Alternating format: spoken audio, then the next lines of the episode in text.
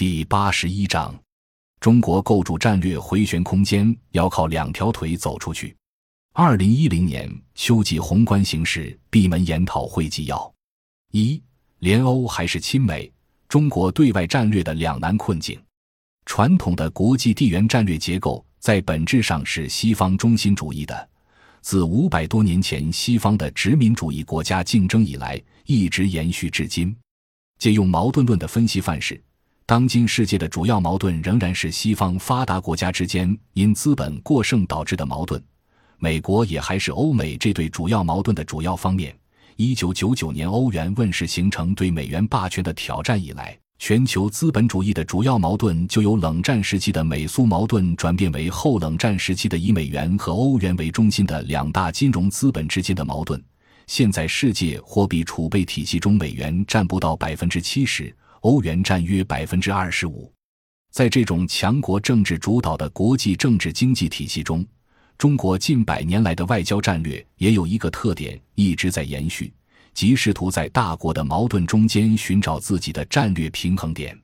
客观来看，中国现在的对外战略思想还大致停留在四十年前第一代领导人启动国家工业结构调整时确立的框架内。一九六九年，毛泽东问政于四位老帅，得出的基本结论是：世界大战二十年内打不起来，遂利用美苏争霸中中国战略地位提高的机会。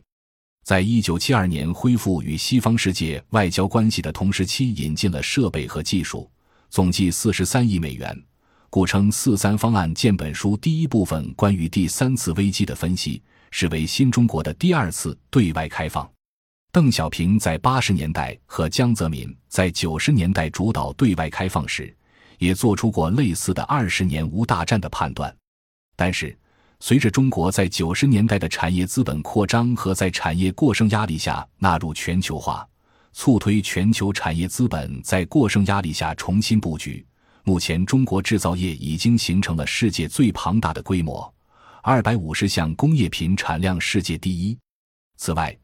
由于中国长期对东北亚其他国家表现为贸易逆差，而对美欧为贸易顺差。国内为对冲大量流入资本而增发的人民币累积表现为中国金融资本过剩，遂使中国在东北亚和西太平洋的美元湖的亚区域整合中处于越来越重要的地位。中国过去在资本短缺阶段，对于西方过剩资本而言是风水宝地，当然不足以威胁西方。但中国当前在产业和金融这两个方面的资本都过剩的情况下。却必然是早已严重过剩的，包括美国在内的西方世界有足够理由认为中国是主要威胁。